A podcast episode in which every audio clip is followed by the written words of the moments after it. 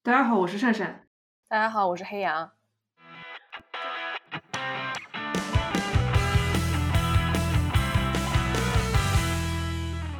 感谢 TED 和其他选择匿名的激阳之友给予我们播客的发电支持。大家新年好，我是黑羊。这期节目诞生的挺突然的啦，我现在其实也忘了是看了什么东西被触动到。本来不打算做回顾的我，有了想分享一些好东西的念头。这些好东西里面呢，有让我感慨这个世界还是在进步的海外新闻，想推荐的影视作品，还有给我带来力量的人和事。做这期节目的另一个理由是，我觉得年底就应该和朋友好好聊聊嘛。特别是和自己又合作了一年的好搭档。二零二二年呢，珊珊和我不仅达成了月更的目标，还和童宇成功合作了两期，一共三集口述史节目。因为一直在处理选题，只有我俩的单集其实很少。我想知道是什么让珊珊感到快乐和振奋的，抱着这个好奇心，想多了解珊珊。也想把我和善善在这一年感受到的快乐，还有像我前面说的那些让我感到有了勇气可以好好度过这一年的回忆，全都分享给大家。刚才听到黑羊讲说让我感到振奋的事情，我不知道大家对我这个人的性格了解多少，因为让我振奋起来是比较困难的一件事情。我通常都是处情绪处在一个平稳的地位。所以真正振奋起来的时刻好像非常的少。那今年也有几个瞬间会让我记下来吧，就啊发生过一些怎么样的事情，好的也好，坏的也好。当然，今年因为是年度总结，这样的回看的时候，还是希望跟大家分享一些相对来说比较开心的事情。话虽如此，但是我第一件要分享的事情，在今年发生了，对我跟西西来说影响，哎，怎么说？如果说影响比较大的话，仿佛显得我们就比较虚荣，是吧？就有有点在意这种浮名、这种流量，但是呃，还是说了啦，揭秘一下，就是我们在微博上的两人共用的 CP 号没了。就 嗯，至于怎么没的这件事情，现在还不能呃，你看就不能展开说，就是介于一种不可说的状态。嗯，CP 号没了之后呢，Siki 其实第一时间撺掇我说注册一个新的。试过了很多方法，换了好几个手机号，但都不行，因为海外的手机号就在那个叫什么验证的时候，他不是会给你手机发一个验证码嘛，然后你输进去，在那个阶段我们就不断的遇到鬼打墙，总之呢非常不成功。目前的计划就是等回国看看能不能用国内的手机注册个新的。虽然说我们两个人公用的号没有了，但是大家还可以关注我的个人号，微博上叫做中年机看戏。比较多关注一些戏曲方面的东西，关注社群方面的一些东西也会比较多一点，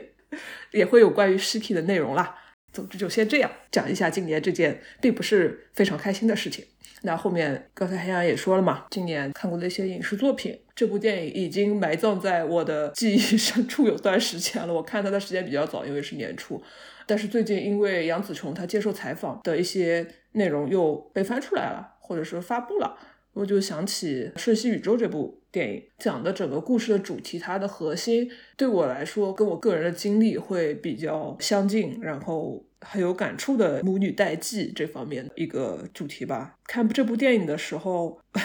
我非常非常希望啊，它的结局就结束在小孩站在 bagel 前面，跟妈妈说：“我就是要进去。”然后那个妈妈终于放开了他的手。这个我刚看完的时候，我们是不是录播课的时候也讲过这个事？就我真的希望结局就停在那边，亚洲家长永远都学不会 let go。但是在那个瞬间，我觉得说，啊，这个不是非常的新颖吗？亚洲家长终于学会了如何 let go，但是结果下一秒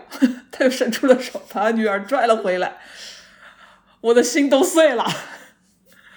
以至于他后面的结尾就是，我就处于一个心碎的状态，没有好好的看完。跟他前后一个月的时间放出的那部迪士尼动画片《青春变形记》，讲小熊猫的，也是亚洲母女代际。就我感觉，亚裔导演、华裔导演，包括外国人，他们看亚洲人的家庭关系，都带有这一种刻板印象在，觉得你亚洲父子母女这个代际问题是蛮常见的。一部分是事实，一部分也是源于这些影视作品。然后包括现在你去看一些亚裔的。脱口秀演员他们在讲脱口秀的时候，也是这个梗啊层层出不穷。就是我也不知道在讲这个主题是要消解、要化解我这个心结，还是说一方面又加重了这个刻板印象。这一点是我站一个比较摇摆的立场。这两件事情。之前在跟黑羊一起整理发生在社群内的好新闻的事情啊，因为我现在哎，我又给自己打一个广告，我可以吗？请，请务必。像今年我又开始做了一个新的播客，是无言乱语，主要是以吴语方言为主，不同吴语方言地区的人大家一起来聊聊天啊，或者用自己的方言讲讲自己的个人故事的这样一个播客。我在搜方言的电影啊节目的时候，就看到说有一部酷儿的。温州话的电影今年获得了戛纳的库尔棕榈，就去搜了一下，他是温州籍导演黄树立执导的。这么巧，他讲的也是亲子之间的这种代际问题。这部短片叫做《当我望向你的时候》，我其实没有看过这部片子啊，对他所有的理解都是来自于网上的一些评论跟简介。他作为一个在美国的中国电影人，然后回到家乡，也就是温州，既作为一个方言短片，他又讲一个社群比较关心的问题。包括出柜之后怎么样跟父母相处，又解决一些历史遗留的代际问题，我觉得都是非常值得一看的，也是我会后面马上去补课的一部片子。这是我今年在电影方面我可能会嗯比较想要跟大家分享的一些东西吧。我觉得对这一领域的关注，对于今年特别是讲华语的观众来说，特别重要的一个主题吧。放到世界范围内讲，可能在经历了过去的这三年之后，大家对于家庭意味着什么，组建家庭，可能也有了不一样的想法吧。有的时候，不管那个家的形态是什么样的，我们就是需要一个让我们能被看见的。嗯，这么一个地方吧，这个可能是我们之后的人生中会不断浮现出的一个问题。我们需要去独立，我们需要去找到自己的生活，但与此同时，我们也需要去想，我们决定哪些人是我们的家人，哪些人是和我们亲近的，跟他们一起做些什么，这也是非常重要的一点。然后我呢，先推荐一部纪录片。它叫一间拉巴的往事，这个名字也是我当时帮他加的一个豆瓣译名。它的英文名呢叫 Gatways Grind，它讲述的呢是伦敦一个叫 Gatways 的拉巴的历史。其实我一开始也以为它只是伦敦运营时间最长的，后来我查了一些资料。我发现它可能是 全世界运营最长的一个拉巴。我不知道大家听没听说过 grind 英文单词的另外的意思啊？它其实是一种类似摩擦的这么一个呃动作。所以呢，这个片名其实你如果想更准确的 get 到它那个社群梗呢，它在片子里面也有提到，它其实类似于一种 dance fuck。有几个细节了，比方说 Dyke 这个社群特有的这么一个标签，在当时会跟工人阶级拉拉更多的联系在一起。那么在 Getways 这个酒吧里呢，它也有一些很有意思的行为准则，就比方说 T 才能给 P 买酒，但是不能倒过来，而且请跳舞也是得 T 去提出。我还特意记笔记的细节是，这家店呢，因为真的太有名了，所以。就会有很多名人去嘛。有一个采访者就分享了他拒绝作家海史密斯搭讪的故事。呃，我不知道大家对海史密斯这个名字有没有亮起自己脑内的某一个小灯啊？海史密斯就是著名的基片《卡罗尔原作》的作者。比较有意思的是，海老师他当时的搭讪语他是怎么搭讪的呢？他对人家说。我可能把你写进下一本书里，但是这个奶奶是当时是拒绝了他嘛。然后后来认出海史密斯的这个奶奶的基友就责备他：“你这个人真是有眼不识泰山啊！你不知道人家有一座城堡吗？特别可爱。”我在看这部纪录片的时候，我就感觉这个就是一个让我在上海经历了一些事情之后的。二零二二年，因为我看这部电影，我记得是五月份看的嘛，我就特别感慨，我就想啊，原来其实一个能让大家做自己的、找到彼此的空间，它就是这么简，它可能就会有一些日常的琐碎，但它在这个空间里面就是能够凝聚起一股力量，大家是给彼此提供保护的。因为在看完这部电影之后不到两个月，我们的播客就和童宇进行了第一次合作。然后刚好是真的是我特别任性的，我当时跟他们开选题会的时候就说就想做线下拉拉空间嘛。然后就真的采访到了北京拉拉沙龙的创始人安可，包括现在，因为我最近在豆瓣上有比较努力的宣传我们的播客，我每一次发帖，我都会选安可拍下的那张二零零五年的活动记录，就是和面子导演伍思薇面对面。每一次传那张截图，我都有一种恍惚的感觉，我就在想啊，如果我早生那么几年，我是不是有可能可以参与这样的活动呢？我还是很希望我们的电影人能够拍出中国版的一件喇叭的往事。如果实在是很困难的话，我还是希望大家能以自己的方式去记录一些跟线下实体空间有关的回忆吧。这个是，唉，怎么说呢？唯有失去之后才懂得珍惜吧。很多那种所谓的 gay club 跟 gay bar 都是以男同。顾客为主，在某几个晚上专门给女同性恋开放的这种场所，整体上来说，男同性恋的能够活跃的场所会更多一点。我们为什么要记录就是专属于拉拉的空间？在整个 LGBTQ 的叙事里面，我们并不是依附于男同这个声势更加浩大的这样一个群体，我们是有自己比较独特的故事和。视角的。下面想聊的一部片子呢，是一部印度片，这部片子叫《永结同心》，这是一个发生在当代印度社会 gay 和拉拉行婚的故事。印度也是一个非常传统的国家，它在一八年非罪化了呃同性恋性行为这件事情，在那么短短的几年的时间之内，印度为什么取得了这么大的进步？当然。说不定会有人说，哎，印度的这个进步也不算大嘛，它肯定还有很多就是其他很落后的地方。当然是的，但是这里我就要分享一个新闻：八月份的时候，印度最高院在判决中，他把家庭的定义扩大了，包含了一些非传统的家庭。它这个判例影响是什么呢？就认为单亲家庭和领养的子女，包括同居未婚的伴侣，还有性少数，也是构建了家庭的关系。纳入到了法律认可的范围之内，我觉得他可能是今年我查的所有新闻里面让我感觉最振奋的。我要对他做一个背景的补充，这样大家或许就能够知道为什么会振奋。因为这次裁决源于印度北部一名护士对他雇主的控诉。嗯，啊，这是为什么呢？他其实是要求产假。她婚后收养了丈夫和前妻生了两个孩子，曾因照顾她的继子请过假。那么呢，她在二零一九年六月，她申请了产假，却遭到了拒绝。理由呢，就是她之前已经请过了育儿假照顾继子了。最终的裁决，他就说，社会与法律对家庭这个概念的普遍理解是，它是单一不变的单位，有一个母亲和一个父亲。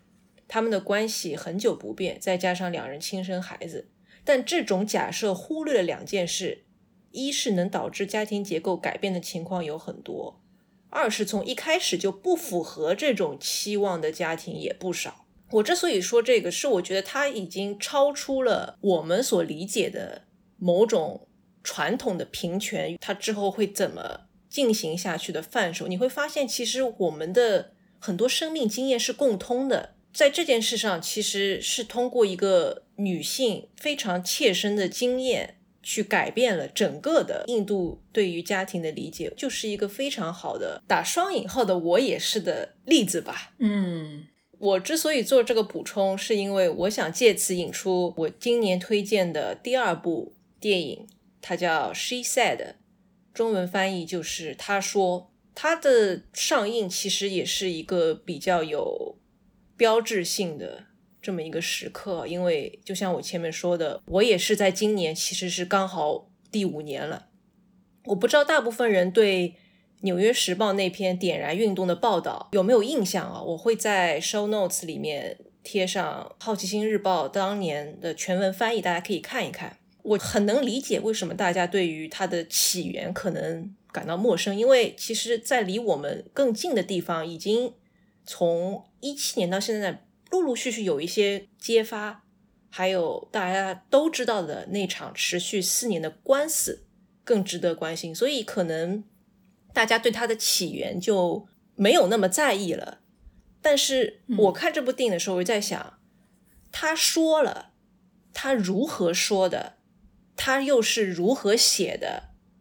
这个几样事情在。五年，我觉得是一个很好的回顾的契机。你如果比方说你第一年、第二年去讲这件事情，你跟他的距离还是很近，你可能就不能非常的客观。当然，回过头再来讲，She said，它其实是基于呃《纽约时报》那两个写报道的女记者对于整个事件的一个回顾，它是根据他们写的一本非虚构作品改编的。我觉得五年其实是一个很合适的时间点，它可以提醒我们从哪里出发。又已经走过多远？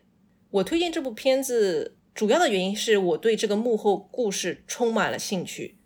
所以当我看完的时候，我看到很多短片说啊，这个就是很中规中矩嘛，没有什么意思。但是对我来说，我就觉得这是一个能向专业人士学习的机会。那我是作为一个行业的人来讲，但我觉得你不管是不是这个行业，你只要是女性，你看这部片子。就很给人鼓舞，因为他不仅描绘的是那两个调查记者的工作，还有每一个署名背后特别具体的生活，比方说他们的挫折，他们要为这个报道做出哪些特别勇敢的回击。我知道最近几年很多人都会在意这部片子是不是女导演拍的，那么我现在可以揭晓，它就是一个很有名的女导演施拉德拍的。我要强调一点，她。在拍这部电影的时候，他对于产后抑郁症这个细节的处理，就让我非常非常欣赏。他让它成为了一种可以被言说、被理解的日常。我可以再分享一个比较私人的观影体验，与他的这种日常和可言说的处理形成鲜明对比的是，这部电影是我跟我妈妈一起看的，她就没有办法理解记者图一她在产后，她有一个镜头是。突然间就抹眼泪的那个画面，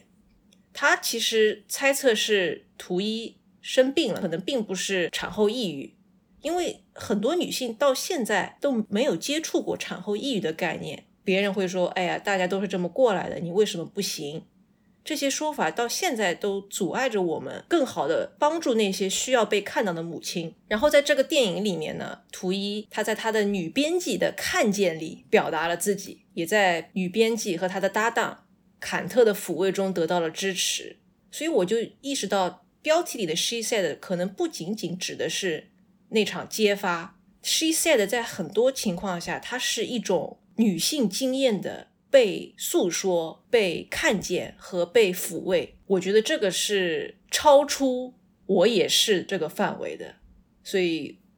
我很想推荐给大家。大家不要觉得它是一个。中规中矩的片子，因为中规中矩之类的评价，可能也是电影这个行业至今被男性所垄断的这么一个评价体系。可以想一想，为什么你会觉得一个电影中规中矩呢？是不是因为总是一些男影评人说：“哎呀，这个中规中矩了，就是哦，好像这样拍就是某种中规中矩吗？”其实可以再想一想，我真的不觉得《She Said》是一个中规中矩的片子。我觉得他拍的很多，我前面讲的细节。都是让我耳目一新的，所以我是不管是作为这个专业的人，还是作为一个普通女性，我可以预料到我身边有很多母亲，他们的产后抑郁现在之所以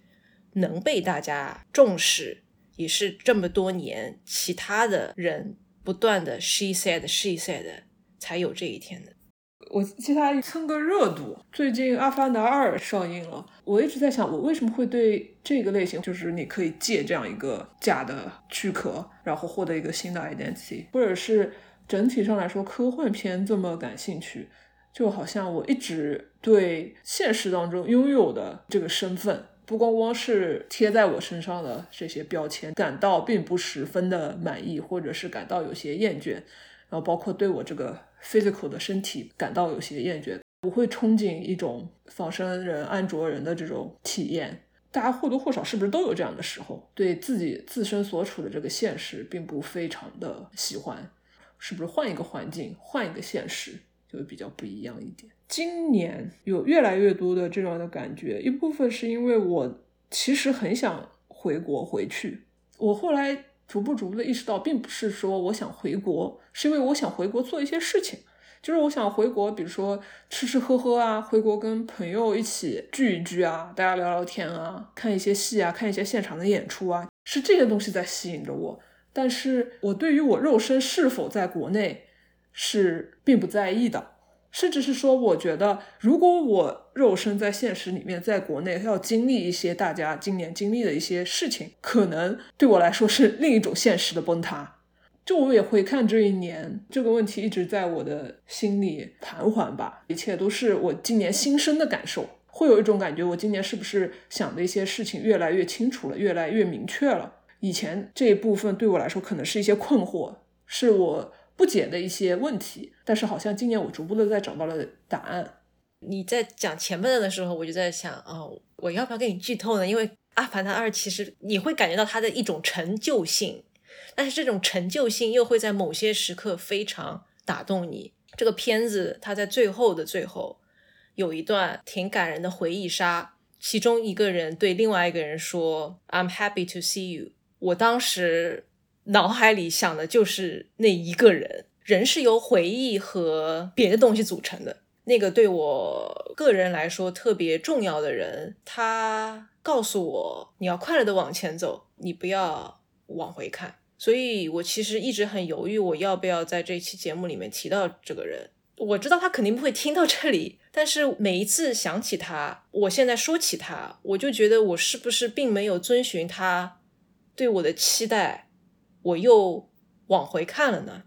你知道，其实往回看对于我来说又有另外一个意思，就是《少女图》里面他说。你到底是做诗人的选择，还是做爱人的选择？可能你往回看是诗人的选择，因为他就再也不会回到你的身边。但是你可以就此创作出一些传世经典，或者是你做爱人的选择，你就真的不要回头。后来我跟一个朋友又讲到这件事情，我就突然间意识到，可能我们这一辈子都是在做一些混合着爱人的选择和诗人的选择的选择。你明白我的意思吗？所以。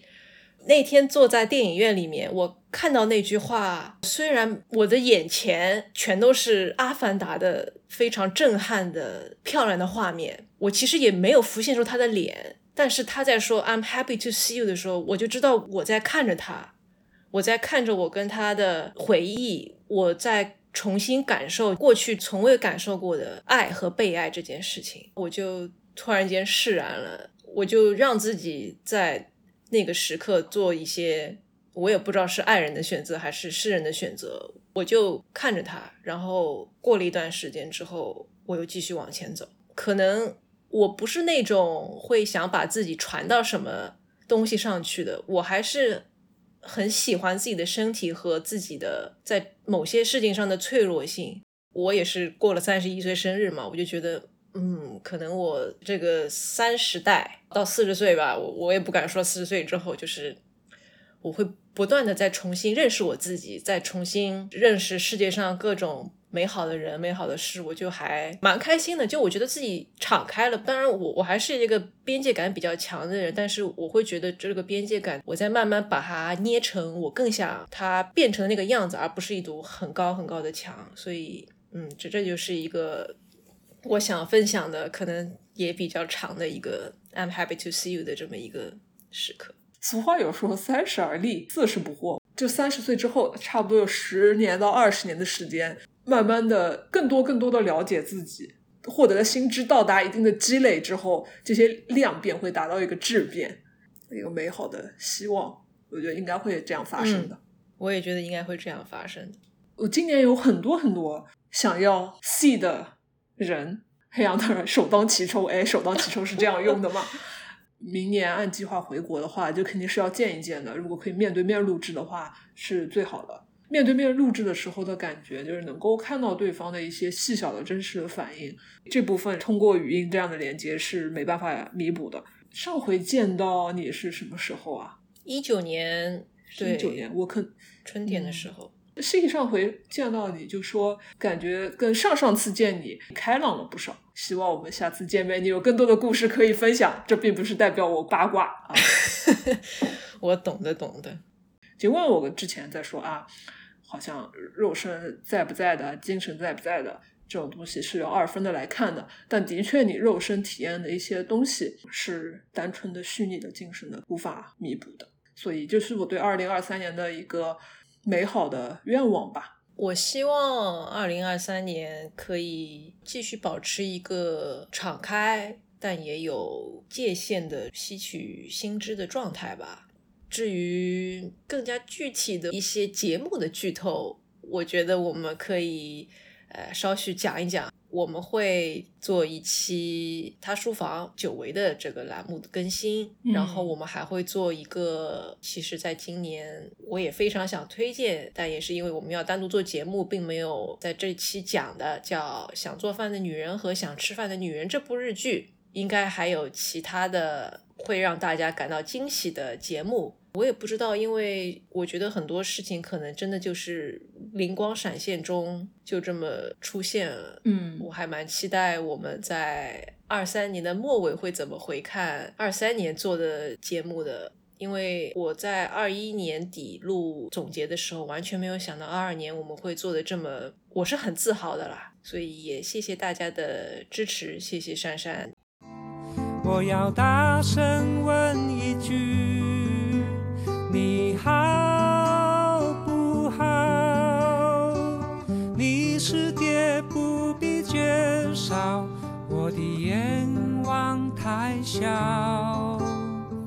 只要在我身边绕一绕，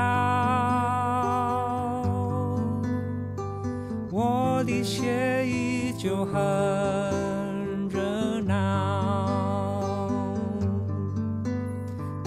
救助环保，往你的天空跑，放弃思考。呜